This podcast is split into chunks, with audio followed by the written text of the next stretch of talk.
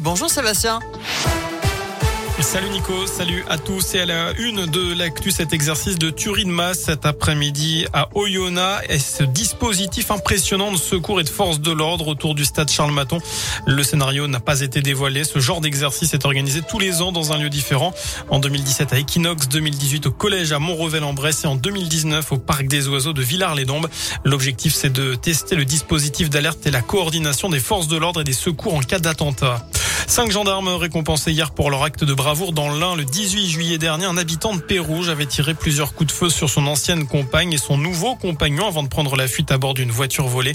Il s'était ensuite retranché dans sa maison de Bressol avant que les gendarmes ne l'interpellent quelques heures plus tard. Dans le reste de l'actu, c'est le jour J pour Sophie Parra. Cette lyonnaise témoigne ce mardi au procès des attentats de Paris. Elle avait été blessée au Bataclan le soir du 13 novembre 2015.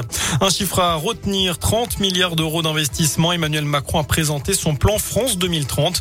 Le chef de l'État dit vouloir réindustrialiser la France pour redevenir une grande nation d'innovation.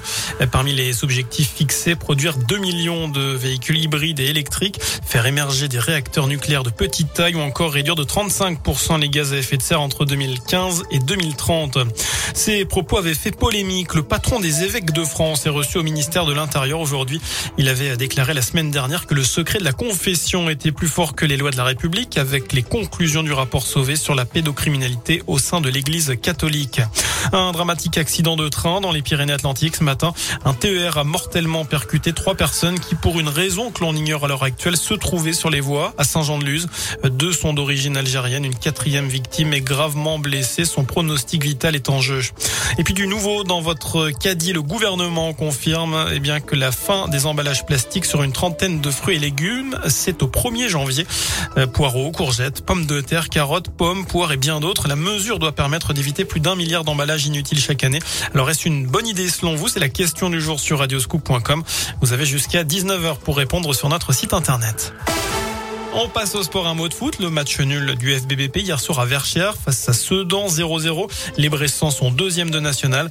Le prochain match en championnat contre Laval le 22 octobre. Mais avant cela, place à la Coupe de France. Cinquième tour, ce sera à Saint-Priest samedi.